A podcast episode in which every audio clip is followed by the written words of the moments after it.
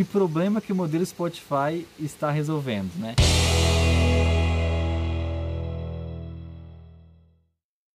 Nos dois anos que eu trabalhei por tempo integral como Agile Coach, uma das minhas atribuições era dar treinamento, né? Para os desenvolvedores ali ensinar o pensamento ágil, as ferramentas e os frameworks ágeis. E aí, num desses treinamentos, eu já comecei introduzindo dois tipos de sistema produtivo. Eu aprendi com o Alisson Vale e expliquei exatamente como ele tinha explicado, né? Que é o sistema produtivo de criação e o sistema produtivo de replicação. Como exemplo do sistema produtivo de criação, eu coloquei um chefe de cozinha, né? Então imagina um chefe de cozinha criando uma receita. Cada vez que ele for criar uma receita nova, a nova receita tem que ser diferente da anterior. Por isso que o sistema de criação, a variabilidade é valor, traz valor, né? E se tivesse duas receitas iguais depois de ele produzir, seria desperdício. E aí para isso ele usa um modelo chamado modelo empírico. Ele não segue um passo a passo para criar uma coisa nova. Ele tem um processo ali que ele segue, mas geralmente tem um input, aí ele faz uma parte do processo que vai gerar um output. Esse output serve de feedback para o próximo ciclo. E já no sistema produtivo de replicação, que nesse exemplo era o cozinheiro. Cada vez que o cozinheiro for fazer uma receita, ele tem que fazer igualzinha, tem que ser variabilidade nula. Só tem valor quando a variabilidade é nula, quando é igualzinho, cada vez que sai do processo no final saem produtos iguaizinhos. Aí para isso ele usa um modelo prescritivo, que é só seguir regras, fazer passo a passo para garantir que sempre saia igual. Então dois modelos de produção, criativo, chefe de cozinha, é, criar um modelo de um computador novo, então vou criar um novo modelo de computador, é um processo criativo, ele não segue ele não segue um método, um passo a passo. Ele vai descobrindo com feedback para dar o próximo passo. E a variabilidade é inerente ao processo, ela traz valor. Se eu vou fazer duas, duas receitas diferentes, elas têm que ser diferentes. Se eu vou fazer dois modelos de computador, eles têm que ser diferentes. Já no sistema de replicação, variabilidade nula. Cada vez que eu for fazer uma receita e fazer um prato, ele deveria sair igualzinho. Cada vez que eu for fazer um computador novo daquele modelo que eu criei, eu quero que ele saia igualzinho no final. Então, sistema de criação, sistema de replicação, modelo empírico, modelo prescritivo. Aí eu perguntava, né, qual dos dois você acha que o desenvolvimento de software é mais parecido? Tinha um colega lá, o Fábio, a esposa dele tinha uma cozinha profissional, fazia doces, e ele me falou que ele concorda que o cozinheiro ele tem a variabilidade nula, é importante que todo brigadeiro que eles faziam tinha que ser igual ao outro, mas ele discordava da parte em que o modelo era prescritivo. Ele falou que dependendo da, da, temperatura do ambiente, do tipo de panela, do, do, cada vez o ingrediente vem diferente, tem que ser um modelo empírico. Então, o cozinheiro, para gerar brigadeiros iguais, não bastava ele só seguir um processo. Ele tinha que sempre fazer um input, pega o um input, faz um, um, parte do processo, esse output gera feedback para a próxima parte, né? Eu que não entendo nada de cozinha, quem mandou usar um exemplo desse, né? Então ele estava certo, eu só tinha que só tinha que concordar. Mas o que mais me incomodou eram os colegas programadores que diziam que a programação tinha mais a ver com o modelo prescritivo do que com o modelo empírico. E aí eu naquela época eu devo ter pensado assim, né? Ah, esperar o quê de quem não tem um mindset ágil, né? Eu vou ter muito trabalho pela frente nessa empresa ainda. Foi provavelmente foi isso que eu pensei na época, né? Nessa mesma época eu lembro que estava muito forte aqui a comunidade Agile Floripa. Eu me tornei voluntário dela, estava sempre envolvido. E eu lembro que nessa época eles fizeram um happy hour e aí todos os voluntários se encontravam, e claro, era aberta a comunidade, todo mundo ia. A gente conversa de tudo, mas é claro, né, se o pessoal da comunidade Agile Floripa está reunido, vai acabar falando um pouco de trabalho, um pouco de agilidade. E aí eu lembro que estava comentando e, e, desabafei ali, né? Eu falei, olha, deu um treinamento, expliquei os dois modelos ali produtivos ali, criação, replicação, modelo empírico, modelo prescritivo. E tem colega que acha que o software tem mais a ver com o modelo prescritivo. Aí eu lembro do Celso Martins, né? Para quem não conhece, é diretor da Jail Brasil. É um cara que palestra pouco, mas deveria palestrar, porque cada vez que tu conversa com ele, tu aprende uma coisa nova. Querendo ou não, tu sempre está aprendendo uma coisa nova. Aí o Celso ali, a maior autoridade ágil que eu conheci naquele momento, ele falou assim, ó, mas eles não estão errados. Se eu fosse fazer um software de gerenciamento de estoque, por exemplo, eu não queria que eles inventassem nada. Eu queria que eles seguissem o plano certinho, queria que eles seguissem o padrão certinho. Aí eu falei, mas cascata? Aí ele falou: se for necessário, sim. Eu só quero que já é um, um problema, um conhecimento que está tão documentado, gerenciamento de estoque, tem tanto livro. O que, que eles têm que inventar? Eles não têm que inventar nada. Eu quero variabilidade nula. Eu quero que o software faça o que está no livro. Claro que foi uma provocação, né? Quem conhece o Celso ali sabe que ele não falou exatamente com essas palavras, né? Ele usa bastante palavrão ali, a palavrão é a vírgula dos cariocas, né? Como eles costumam brincar. Mas ele me fez pensar, eu acho que foi ele que falou para eu procurar o framework Knevin, para entender melhor isso. Daí, é claro, depois eu fui procurar e aprendi que o Knevin é um framework que divide os sistemas em cinco domínios: claro, o complicado, o complexo, o caótico e o confuso. Nenhum ambiente ou sistema ou problema ele é 100% em um dos domínios, tá? Eles navegam entre os domínios. Quando está num domínio claro, resolvendo um problema claro, ou num ambiente onde ele pertence ao domínio claro, sempre que você faz uma ação, ela vai gerar uma, uma reação igual. Então, sempre a causa e o efeito, bem conhecidos e repetitíveis. Depois do claro, o próximo domínio é o complicado, que a relação entre causa e efeito nem sempre está visível ou clara, né? Depois que aconteceu, você começa, consegue ligar a relação entre causa e efeito e falar: ah, isso aqui aconteceu por causa daquilo lá que começou aquela vez. Enquanto no domínio claro, o melhor é você procurar na literatura e ver alguma solução e seguir ela passo a passo. Já nesse domínio complicado, é, é legal você pegar um consultor, alguém com mais experiência, alguém que já viveu tantas é, realidades diferentes e que lembrem isso, que ele vai saber, ele vai conseguir achar um padrão rapidamente antes de você descobrir, ele vai falar. Consultor, uma consultoria, alguém que tem mais experiência, vai pegar no domínio complicado e vai ver e vai falar, olha, a relação entre causa e efeito não está clara, mas eu tenho muita experiência e provavelmente é isso aqui. Naquele momento, ele traz você para o domínio claro. Então esse seria o objetivo, né? deixar as coisas mais previsíveis, com menos problema. Então, querendo ou não, você tem, sempre está tentando puxar as coisas de um domínio para o outro. Aí depois do domínio claro e do domínio complicado vem o domínio complexo. O domínio complexo é um onde também a relação de causa e efeito não é tão, não é tão clara.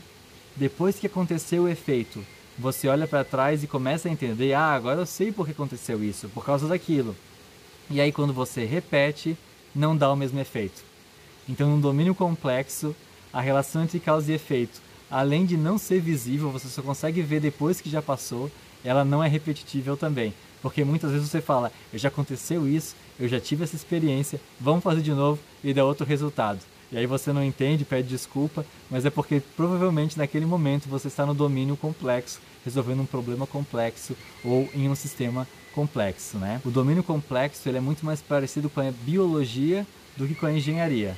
Então, como é que eu saio de um domínio complexo, dado que eu estou num problema, numa situação, num domínio onde eu percebo a relação entre causa e efeito só depois que passou e eu repito as mesmas causas e não gero os mesmos efeitos, né? O que eu tenho que fazer é múltiplos experimentos.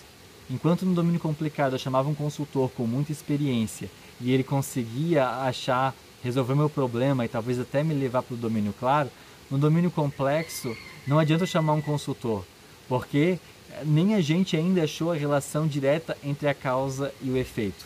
Então, nesse domínio, a única maneira de sair dele é realmente práticas emergentes. Você tem que fazer várias experimentações, até mais de uma em paralelo. Então nós temos várias hipóteses ali de que causas, de que, do que está gerando determinado efeito e nós vamos ter que começar a experimentar. E o penúltimo domínio, né, na ordem então o claro, o complicado, o complexo, o caótico e o confuso. O caótico é quando você começou a medir, você não tem certeza e aí o ideal seria colocar restrições. Então tá tudo muito bagunçado aqui, eu não consigo nem saber que é causa do que, o que é feito do não sei o que. Aí começa a entrar alguns processos, algumas regras e falar, não, peraí, vamos mapear aqui, vamos ver. O que, que você sempre faz? Ah, eu sempre faço isso e acontece aquilo. O outro faz aquilo, começa a colocar restrições, mapear, que aí sim você vai se perceber cada uma daquelas ocorrências, daquelas causas e efeitos no seu ambiente, no seu sistema, na sua equipe, cada um deles, qual domínio que está e como você seria a melhor maneira de agir ali. O confuso é quando você não tem ideia do que está acontecendo, né? Então, geralmente, quando a gente aprende o framework Knevin, a gente percebe que a gente está no confuso, a gente não parou nem para pensar todos aqueles problemas, aqueles desafios que você encontra na sua empresa, cada um deles, em qual domínio está, sabe? Se ele está no domínio claro, tenta procurar uma coisa pronta, ganha tempo logo. Se ele é um domínio claro, procura uma boa prática de mercado aí e repete, sabe? Se é um domínio complicado, chama um consultor, alguém com mais experiência, vai atrás de alguém para olhar as causas e efeitos do seu, do, desse problema, tentar achar um padrão com a experiência dele para encaixar ali, para vocês conseguirem ficar mais previsíveis. E está no domínio complexo, faz emergir da equipe, sabe? Deixa de fazerem várias experimentações, uma de cada vez ali, mede e vê qual que surtiu efeito, qual que tirou vocês daquele domínio complexo e conseguiu levar para o complicado. E o desenvolvimento de software, a gente consegue perceber que depois que nós resolvemos todos os problemas que eram claros com o software, ou seja, a gente já tinha eles bem documentados na vida real, era só transformar em software, a gente fez igual o pessoal da engenharia, eu espero que não tenha ninguém da engenharia civil vendo isso para me desmentir, igual o meu amigo Fábio me desmentiu na época da, da cozinha lá, né? Mas vamos supor que a engenharia civil, ela se encontra aqui num domínio claro, onde a causa e efeito é sempre igual, então eles conseguem fazer todo um planejamento e só depois executar, porque aquelas causas vão gerar aqueles efeitos com 100% de certeza e sempre, então ele não tem muito onde inventar. Ele tem que seguir um plano ali. Por que, que ele vai inventar se já está tão bem documentado a pressão que uma, uma, viga faz, uma barra de ferro, sei lá, né? O que, que tem que inventar? Não teria que inventar nada. Você tem que pegar o que já é conhecido e aí você só quer replicar aquilo. Cada novo prédio que você vai fazer, você vai olhar para todo o conhecimento que tem em engenharia civil, de engenharia, de como construir, peso, essas coisas assim, e vai criar um prédio novo. Então, quando o desenvolvimento de software começou, ele também só pegava problemas que já eram conhecidos na vida real, já estavam bem documentados e só tinha que trazer para o software o que a gente convencionou chamar de modelo cascata. Primeiro você faz toda a análise do problema, todos os requisitos, né? Então eles pegam, vão fazer um prédio novo, então tem que fazer uma planta. Enquanto a planta não estiver pronta, enquanto não tiver tudo ali, os testes no AutoCAD ali testados para ver se o prédio não vai cair quando der um vento, uma coisa, não parte para o próximo passo que é a construção do prédio. E aí a gente quando foi começar o software, provavelmente a gente se inspirou nisso, né?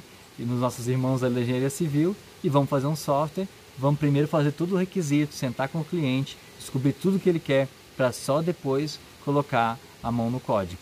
E aí o exemplo que o Celso deu ali do, do gerenciamento de estoque, eu vejo que é praticamente isso, né? Você já tem todo um conhecimento já de centenas de anos sobre gerenciar estoque, sobre fluxo aqui de, de validade, de caixa, não sei o que, né? de volume. E aí tudo isso é só eu pegar, ler, me aprofundar, criar um plano e depois eu consigo sair desenvolvendo do início ao fim, sem perguntar mais nada para ninguém, sem fazer nenhum feedback e a chance ainda é muito grande que tenha valor no final, que saia um bom software no final. E por isso que o software durante tanto tempo conseguiu ficar só no domínio claro, onde você faz primeiro um planejamento e depois você executa. E hoje você vê muita solução de software aqui no domínio complicado, onde você ainda não sabe da relação da causa e efeito. Então é por isso que a gente costuma fazer um pouco, parou, experimenta, olha se realmente está indo em, direção àquela, àquele efeito que eu queria, né? se aquela causa está tá indo em direção àquele efeito. Se não teu, arruma e tenta ir de novo. Então o software ele fica a maior parte do tempo nesse domínio complicado. Então vamos fazer um trabalho de imaginação aqui e imaginar o Spotify. O Spotify estava com um problema que ele queria dar autonomia e alinhamento para os seus desenvolvedores. E aí não parece ser um problema.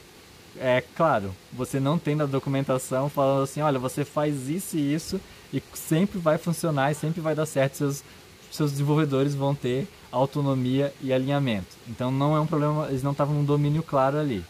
Também eu não vejo como complicado, porque muitas vezes você começa a experimentar e dá tanto autonomia quanto alinhamento e nem sempre o resultado é o mesmo.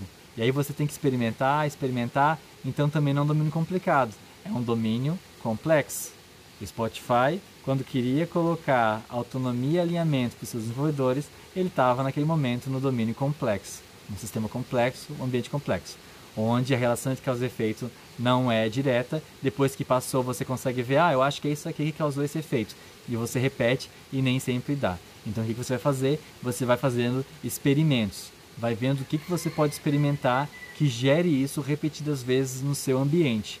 E aí que surgiu, vamos chamar assim, né, o modelo Spotify. Dividir em squares, em chapters, não sei o que lá. E provavelmente conseguiu, é, possibilitou eles de ter autonomia e alinhamento funcionando no modelo deles. E aí você, na sua equipe, você pega e você começa a copiar o modelo Spotify.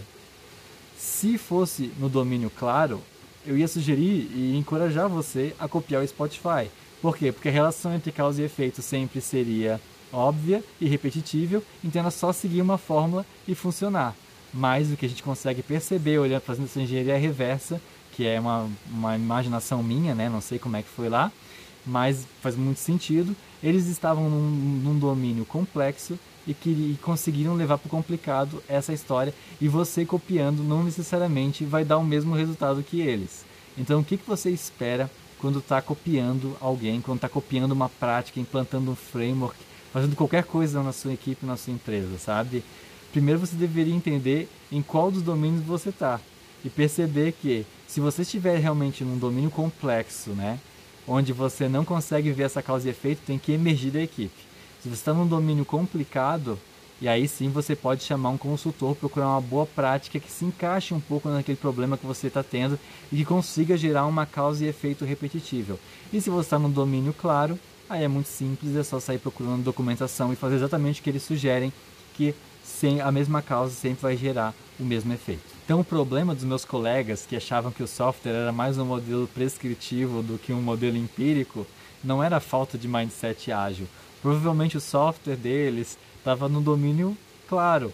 O problema que eles estavam resolvendo estava no domínio claro, ou o próprio ambiente deles ali já era claro a relação de causa e efeito. Não tem errado nisso, em ser ágil ou cascata, depende de cada um. Quando o Celso Martins veio, né, uma, uma das referências que eu sigo assim em termos de ágil, sabe, veio e me falou que depende que se fosse um, pro, um produto de estoque, ele preferia que fosse o cara seguir certinho, que tivesse variabilidade nula. Ele estava querendo me falar que ele enxergava aquele problema como um domínio claro e que ele acha que era só seguir um plano. Então, para ele, tanto fazia se a pessoa ia fazer um modelo com feedbacks, ou um modelo ágil, vamos chamar assim, ou um cascata que você faz todo o planejamento primeiro e depois desenvolve. Porque o que ele queria era exatamente o que a literatura já estava falando sobre gerenciamento de estoque. E você, quando você começa a copiar uma coisa na sua empresa, né? O que, que você espera quando você copia uma coisa, né? O interessante é saber primeiro em qual desses cinco domínios você está e para cada caso desses ver em qual domínio eles se encaixam e aí baseado nisso você pensar na melhor solução para aquele problema, para aquele sistema, para aquele cenário que você está vivendo agora. Então vamos parar de copiar, copiar o modelo do Spotify só por copiar, vou colocar Scrum só por, porque eu quero, porque todo mundo está colocando, colocar Kanban, ou vou fugir do cascata porque todo mundo está fugindo, ou vou pro cascata porque eu vi alguém falando que é bom. Não, para e pensa, vendo a sua realidade ali, com essas informações de domínios, ajuda muito a tomar decisões mais inteligentes. Então para e pensa para ver em qual domínio você está e qual seria a melhor ação, a melhor solução para fazer, para tomar ali naquele lugar. Certo? Obrigado por ter ficado até aqui e acerte a estimativa, acerte o domínio também que você está, né?